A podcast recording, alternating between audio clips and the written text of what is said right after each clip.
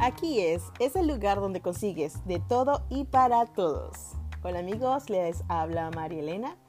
Para mí es un placer estar con ustedes acá charlando un rato sobre las redes sociales, sus inicios y su trayectoria. Comenzaremos el día de hoy hablando sobre cómo surgieron las redes sociales.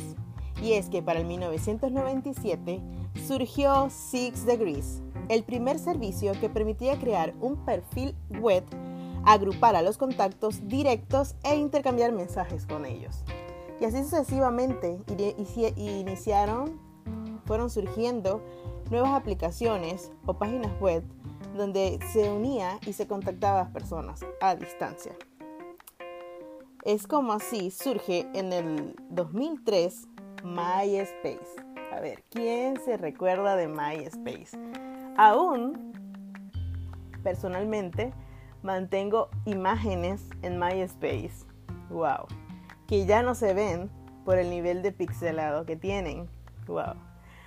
Qué días aquellos. Es más, tengo fotos hasta con un exnovio que estoy recordándolo. Unas fotos que se tomaron con una cámara de los años de Tanananán.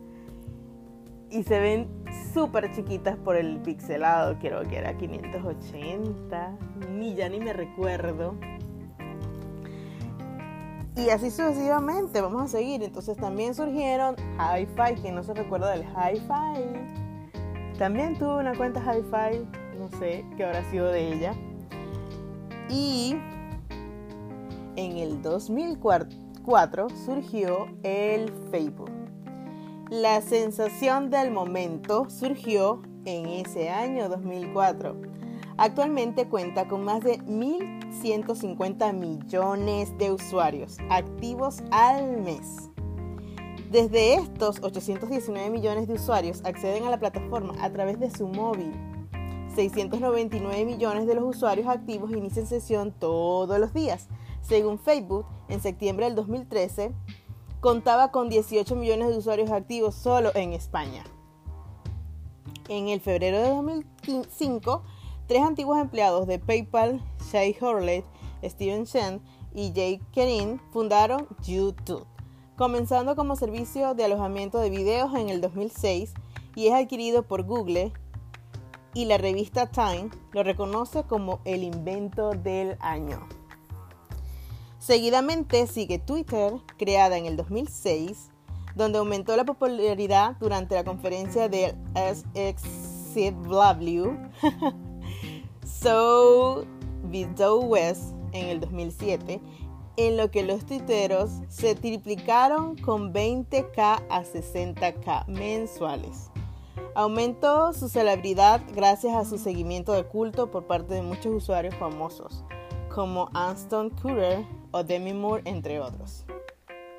Y no podría faltar Instagram, donde fue lanzada en el Apple App Store en 2010. Desde ese año hasta el 2012, Instagram pasó de un millón de usuarios a 27 millones, llegando en apenas de 6 meses a 100 millones de usuarios registrados. Ahora bien, esta es la teoría. ¿Qué podríamos hablar de todas estas aplicaciones de las que hemos hablado? Personalmente, me recuerdo de aún muchas más, que estas no las comentan allí, que son las salas de chat, como por ejemplo mi punto, com, latino chat o chatlatino.com, si mal no recuerdo, yahoo.com, el famoso Messenger de Hotmail. ¡Wow! Tantas, tantas redes que se crearon, el Hi-Fi, y había otro muy similar al Hi-Fi que aún no recuerdo, que todos, todos conocimos. Aún en la actualidad ya no se utilizan, son simplemente pocos, pero recordemos que a nivel internacional son muchas las redes sociales y aplicaciones que se usan. Por lo general en el oriente del mundo se usan otras aplicaciones que acá en el occidente no son usadas. Los japoneses son uno de los, wow, yo diría que los usuarios más grandes que tienen estas grandes plataformas. En el caso de las redes sociales para el 1997 en Venezuela, con esa actitud, lo que era el Messenger, Latin Chat, mi punto punto com, eran los puntos o los, digamos, los chats más conocidos porque se dividían como en 50.000 ramas donde podías hablar cosas picantes, cosas de religión, cosas de perritos, temas religiosos y entonces eran clubes como unos tipos clubs donde tú pedías la admisión, te, te vendían como una contraseña, aún no lo recuerdo, y podías ingresar. Y entonces veías en un lado, a un costado de la, de la pantalla, la cantidad de usuarios que habían y tú ibas entrando, ibas saludando y el que te viera te iba saludando y te hacían un privado, había la opción de un privado y todavía esas redes existen, sí existen, pero aún no lo recuerdo cómo se llaman y que son muy pocos usadas porque ya la gente es un poco más directa. Si quiere conocerte, te busca por Facebook, te stalkea por el Facebook, te, te stalkea por Instagram, te stalkea por el Twitter y así va, y así va, y así va. Antes era como una intriga total porque tú no podías, o al menos no colocabas una foto de tu perfil, podías poner un, avatar, que era lo que, se, lo que se usaba, un muñequito, una florecita, eh, un corazoncito, había gente que ponía otra cosa. Para los que nos están viendo, eh, voy a tomar un poquito de vino. Mm. Em, y así sucesivamente. Ya con el uso del Messenger ya podías poner una foto y me recuerdo claramente que con quien estuvieras hablando o simplemente nada más ver tu perfil, podían saber qué música estabas escuchando. Entonces indirectamente, si estabas despechado, si estabas alegre, la gente podía al menos eh, interpretar según por la música que estabas escuchando. El uso de los cybercafés ese es otro tema que se deriva de esto, porque en Latinoamérica pues no todos tenían acceso a una computadora personal, a una computadora de mesa, y se crearon estos famosos cibercafé, cybercafé, donde la gente se quedaba internada más de tres horas metidas en una computadora hablando con gente de Argentina, de España, de Estados Unidos, amores a distancia, porno a distancia, ¿por qué no? Eso sí también existió y todavía existe, ¿por qué no? Vamos a decir la realidad, eso es una realidad, una actualidad. Pero el boom del amor a, a distancia fue tal acaso que sí conocí a una vecina que conoció a un chico de España me recuerdo que claramente que su mamá era muy estricta con ellos. Eh, y pues el chico en realidad sí hablaba en serio, estaba enamorado, todo. Fue a Venezuela, conoció a sus suegros y le dijo, bueno, ahora te toca ir a España, conocer a mi familia. Y así fue hasta el hecho de que se casaron. Ya tiene muchísimo, mucho más de 11 años que ya está ella residiendo en España. Em, pero también hay sus partes negativas, porque así como hay gente buena, hay gente mala y desquiciada que usa estos medios para engañar a gente y hacer fechorías. no tanto hablando sobre las citas que se hacen, sino para las estafas virtuales o digitales. Tengan mucho cuidado con eso, ¿sí? Hay mucha gente de verdad mala que pretende con las ilusiones de la gente, engañar y estafar. Mucho cuidado con eso. Pero así como se surgieron todas esas historias a través de las redes, por estos sitios de chat, hay anécdotas y muchas, diversas, de todo tipo. Me recuerdo que una vez mi mamá administró un, cybercafé, un local de estos, y se vieron tantas cosas. Una de esas, ya estando en casa, ya teníamos una computadora ya en la casa, mi hermano conoció a una chica, no recuerdo ni siquiera de dónde, y ya la chica, sin son ni ton, eh, empezó a mostrarle sus partes Y mi hermano se quedó así como, ¿y esto qué? ¿Cómo es esto? Nos quedamos todos impactados. Eso estamos hablando como del año 2000, 2001. Wow, wow, wow, wow. Y mi hermano se quedó así como, ¿qué hago? Y todos nosotros, cierra, cierra. Y él cerró porque era directamente en el Messenger. Me recuerdo que el Messenger podías hacer una videollamada y podías hacer llamadas ya ahí en el Messenger estábamos un poquito más activos con la tecnología. No crean ustedes que el WhatsApp lo es todo. Ya en el Messenger se hacía eso. Me acuerdo que el Messenger tenía un tono particular. Eh, y donde a ti tú podías eh, mandarles emoji a la persona y tenía un, un sonidito. No, e, era muy particular en el Messenger. Creo que en Venezuela fue uno de los app más usados por un buen tiempo y luego se popularizó demasiado fue el um, Twitter donde pues la gente ahí sí usaba ese instrumento para arremeter contra el odio más grande que tuviera contra una persona o la admiración y el amor por una persona. Pero los últimos tiempos estuve viendo, porque también tengo un, Twitter, pero no, ya no lo uso.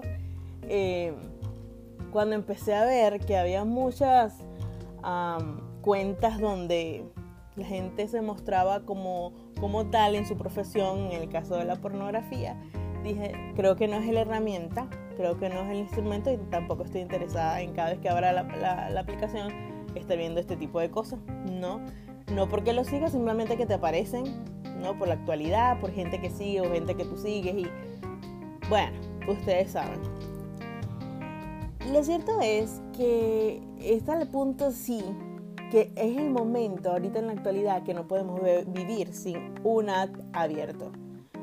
Siempre estamos pendientes del Instagram, del Facebook, del WhatsApp, para los que usan el WhatsApp, porque aquí, por ejemplo, en los Estados Unidos casi nadie conoce eso, solo los latinoamericanos somos los que usamos ese tipo de app, acá usan otros tipos y todavía se siguen usando esas aplicaciones donde haces contactos con las personas, pero tú no te muestras como tal, sino que son como unos muñequitos. Tenía un ex compañero de trabajo que usaba una de esas aplicaciones y tenía su apartamento y lo iba arreglando con muebles, con decoración no sé qué más. Y salía a la ciudad y conocía a, su, a sus amigos y tenía una lista de amigos y tenía novias y tenía novios, o sea, qué lo que era, todavía existen, ¿no? Pero volvamos otra vez y remontémonos a lo que es el Facebook y el Instagram, que viéndolo de un punto positivo, el Instagram ha unido a muchos amigos, a muchos familiares, a gente que no se conocía y que gracias al app han logrado conseguir a sus padres, a sus madres, a sus hermanos que tenían tiempo, que se habían desaparecido, que se fugaron de casa, amigos de la primaria, amigos del bachillerato, amigos de la universidad. se crean eh, grupos de amistades para defensa de los animales, eh, defensa de, los, qué sé yo, de todo tipo, de, animales, de fans, eh, artistas. Bueno, se hizo muy famoso y hablando de eso, de animales, defensa de animales, no sé si nos han visto, em, en Netflix hay una serie que, si mal no recuerdo, se llama No te metas con los gatos y habla de eh, un grupo de personas que aman los gatos y que en protección a los gatos em, hicieron una persecución a un, a un hombre digámoslo así, porque es un monstruo, eh, que asesinaba gatos, que los grababa y los subía a las páginas web, sobre todo al, Facebook. Y ellos empezaron a investigar, y ya no les voy a seguir hablando, vayan ustedes y lo vean. Eh, y es increíble cómo un grupo de personas puede coincidir con tantas cosas a través del Internet, a través de aplicaciones. Y así muchas cosas, celebraciones, ahorita que estamos con esto del COVID-19, eh, todo se ha vuelto digital, entonces solo podemos compartir por el FaceTime, por el, el Facebook Live, eh, las historias de Instagram, eh, por este medio, por YouTube. Y es increíble cómo a pesar de la distancia podemos estar unidos a través de todas estas aplicaciones. También de aquí deriva la música del año. Dígame, por aquí tengo una lista donde vamos a, hablar un poco sobre eso. La música de esa época, por ejemplo, el 97. Por aquí hice una reseña que habla un poco sobre los hits de música más escuchadas en el 1997. Wow, y aparecen aquí los hermanos Hanson, que son de acá abriendo desde Tulsa. De Tulsa. Vamos a ver aquí. Tenemos eh,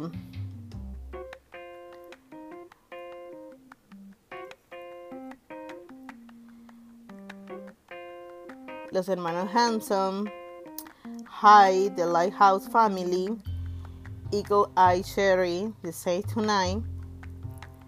Tenemos Aqua con Barbie Girl, Chubamba, To Pop Me, no tengo ni idea. Meredith Brood con Bish, Natalie M. Turn. Estas son músicas en inglés. I believe I can fly. uh, I went to you. Ultra free. Hush. I wanna be the only one. Bellini Samba de Janeiro. Say what you want. A ver, a ver. Aceptar. Tenemos. Um, en la parte de Venezuela. ¿Qué era lo que se vivía en Venezuela? Vamos a ver.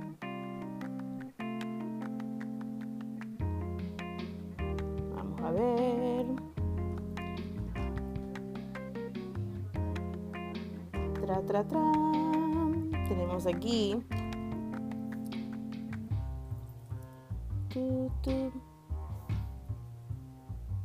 la música más escuchada en el año 1997. Uh, uh, uh.